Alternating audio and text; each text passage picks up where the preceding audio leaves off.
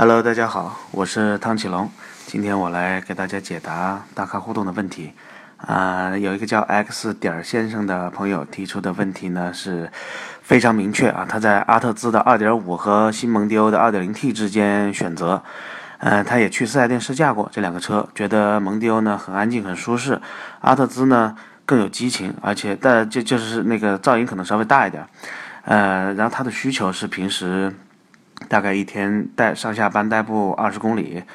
道路比较通畅，然后偶尔自驾游，然后需求呢是要小毛病少，省心好用，车要比较保值，安全系数要比较高，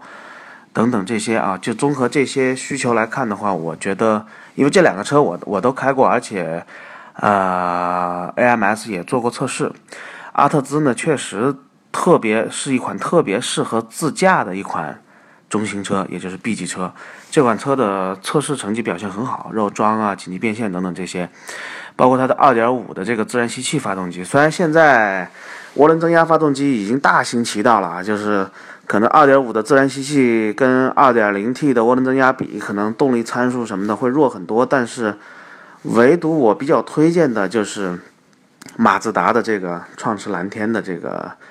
2.5的发动机，因为它是一款缸内直喷的高压缩比的自然吸气发动机，这款发动机的运转效率非常高。但是呢，其实如果这种在国外研发的这种高压缩比的直喷自然吸气发动机，往往进到中国来之后啊，对中国的油会比较挑剔。而恰恰马自达对这款发动机呢，进到中国之后，它降低了一个压缩比。它的压缩比比国外要要小小一，要减了一，所以它能够适应国内九十三号的汽油，也就是那个金标的九十二号的汽油，所以这款发动机已经做了大量的中国的本土化改进，而且也极大的降低了这个。用户的使用成本，所以我是很推荐这位用户购买这个阿特兹的，并且匹配上它的这个，啊小毛病要少一点啊。那马自达的车本身毛病是很少的，日系车嘛，发动机也是这样，然后需要比较保值，那肯定这个日系车的保值率会相对高一些，并且因为我们看保值啊，往往是看这么几个维度：第一，这个车保有量要大，肯定不能是小众车型，小众车型是不保值的；第二个呢，车的可靠性要高，故障率要少。啊，第三一个呢，就是大众得认知这两前面这两点，所以通常日系品牌，呃，并且像马自达到了这样一个级别，因为前面有好几代的迭代，前面从马六到马六锐意，再到这个阿特兹，已经是在国内也已经经历了这个三三代车型了，所以这个车型在保值率方面，我觉得是没有问题的，所以这两款车我更推荐。马自达的阿特兹。下一位叫李小波的朋友呢，提的问题是：十六到十八万之间选一款中级车，然后要有天窗，油耗不要太高，一点六以下。我估计是考虑这个购置税的一个优惠，对吧？然后他提了几款车啊，一个是迈锐宝的一六款的一点六 T 自动豪华版，一个是蒙迪欧的一点五 LGTDI。一个是索纳塔九的 1.6T，一个是起亚 K5 的 1.6T，然后这些都是一点六 T 的车型。那么从这些车型看呢，其实这个价位、这个价位、这个级别啊，因为这种欧系的、美系的、日系的，现在这个优惠幅度都比较大，价格也都下来了，所以我不太推荐韩系的。在过去有一段时间，大概在两三年前吧，我曾经。比较推崇韩系的这类的车型，是因为当时这个韩系的性价比性价比比较突出，它的价格往往比这些日系、欧系、美系要便宜很多，便宜好几万。那么在现在这个时代，大家如果价格差不多的情况下，甚至可能像迈锐宝这种可能算上优惠的话，这个价格更有优势的情况下，那么其实我更推荐的还是像迈锐宝、蒙迪欧这类的车。所以这四个车里面，我觉得首先 pass 的是最后那两个韩系的。然后从迈锐宝和蒙迪欧怎么选来说，我个人更倾向于选择迈锐宝，呃，因为迈锐宝，呃，我也我也开过啊，这款车其实匹配调校的都非常不错，呃，1.6T 的这个动力的匹配啊也非常不错啊，配置也可以，并且呢，迈锐宝刚进行过一个改款，所以整个车的这个内饰啊、外观啊，比过去会有一个更好的一个一个质感以及视觉上的提升。呃，并且迈锐宝呢，它在驾控方面啊，给我带来的这种感受是我非常记忆犹新的。就是迈锐宝是一款非常适合自己驾驶的车。呃，但很多人啊，我在很多时候给很多人推荐迈锐宝的时候呢，他们会唯一的一个排斥就是觉得雪佛兰的那个 logo 不好看。其实，如果这位叫李小波的朋友啊，就如果你能接受这个雪佛兰的这个 logo 的设计。你完全可以在这几个车里面，完全可以重点的考虑迈锐宝，这是我给你的建议。啊，下一位叫灵魂独舞的朋友呢，是希望能够推荐一款，呃，适合自己的车，注重操控，要皮实耐用，要省油。那么提的几款车呢，有 C4 的世嘉、宝来，有英朗，有朗逸这四款车。其实我觉得这四款车非常好挑，基于你的这个需求。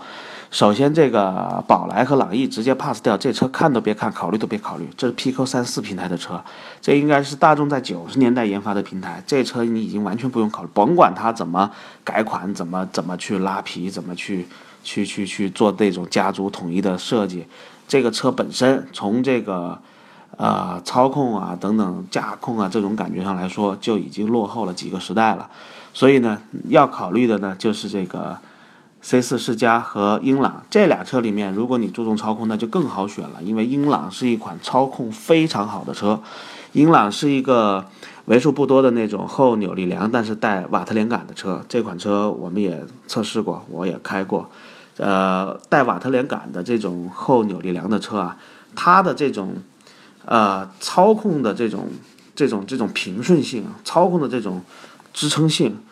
是要非常优越于这些其他的这种，甚至是某些独立悬挂、独立后悬挂的这些车型的。就瓦特连杆，它可以给人带来一种非常独特的一种驾驶体验，就是它既能够让悬架相对的柔韧，就是过烂路的时候啊比较柔韧，但是呢在转弯的时候呢又能提供足够的侧倾，这是瓦特连杆带来的最大的好处。它比那种普通的那种平衡杆。呃，要好得多，因为平衡杆一旦我要让它侧倾小，那就我就得调得很硬，那么我的舒适性就会很差啊。如如果我要调得软，舒适性好，那它的侧倾就很大，操控就会不好。所以英朗呢是这四款车里面，我觉得应该是操控最好的车，完全你应该考虑英朗这款车，并且像呃皮实耐用啊、省油啊等等这些，在新一代的这个上海通用的这些车里面，特别是这个级别的车里面，已经做得很好了。它的油耗也也也也很低了，肯定不是像十年前那种美国车的那种感觉。况且这还不是一款美国车，对吧？英朗是一款在德国研发的一款一款非常欧系风格的一款车。好，下一位叫 Super 汉的朋友提的问题是：二十万买普通品牌还是三十万买豪华品牌？然后想购置一款中级车，目标有宝马三系 ATS。呃，雅阁和阿特兹，就是他纠结的是这个二十万到底应该买普通品牌的高配，还是应该多花六到十万买豪华品牌的低配或者中配？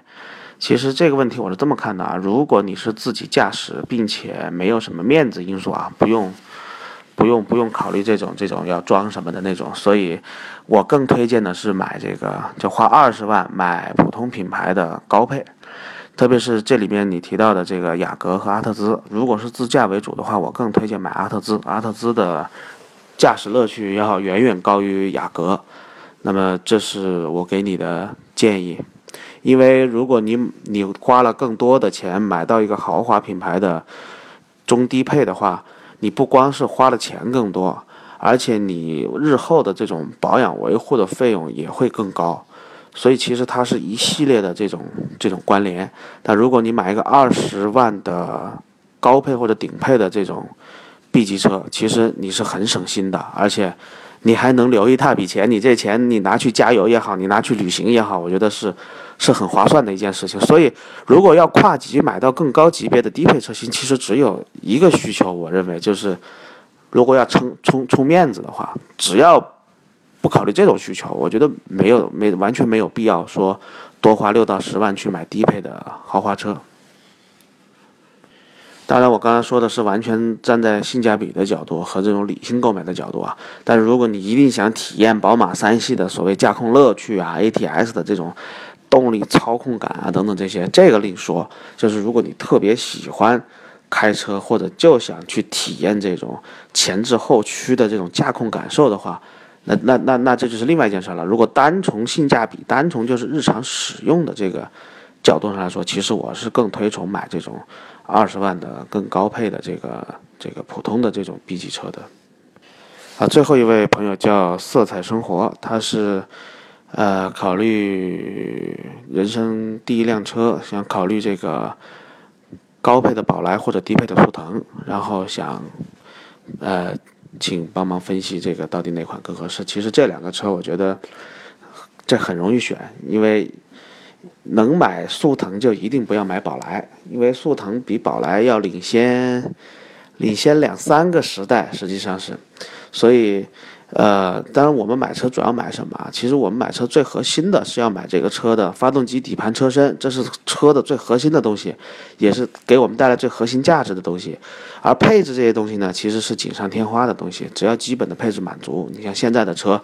四门电窗啊，什么中控锁、遥控钥，这都标配。它不像当年那会儿，十年前我们买车的时候，那还是手摇窗呢，还是那个呃，那还不是中控锁、遥控钥匙也没有。所以现在。这这这个价位的车，基本配置都能保障，所以如果宝来和速腾选的话，毫无疑问，我建议要选速腾，因为这个速腾确实比宝来要好太多了，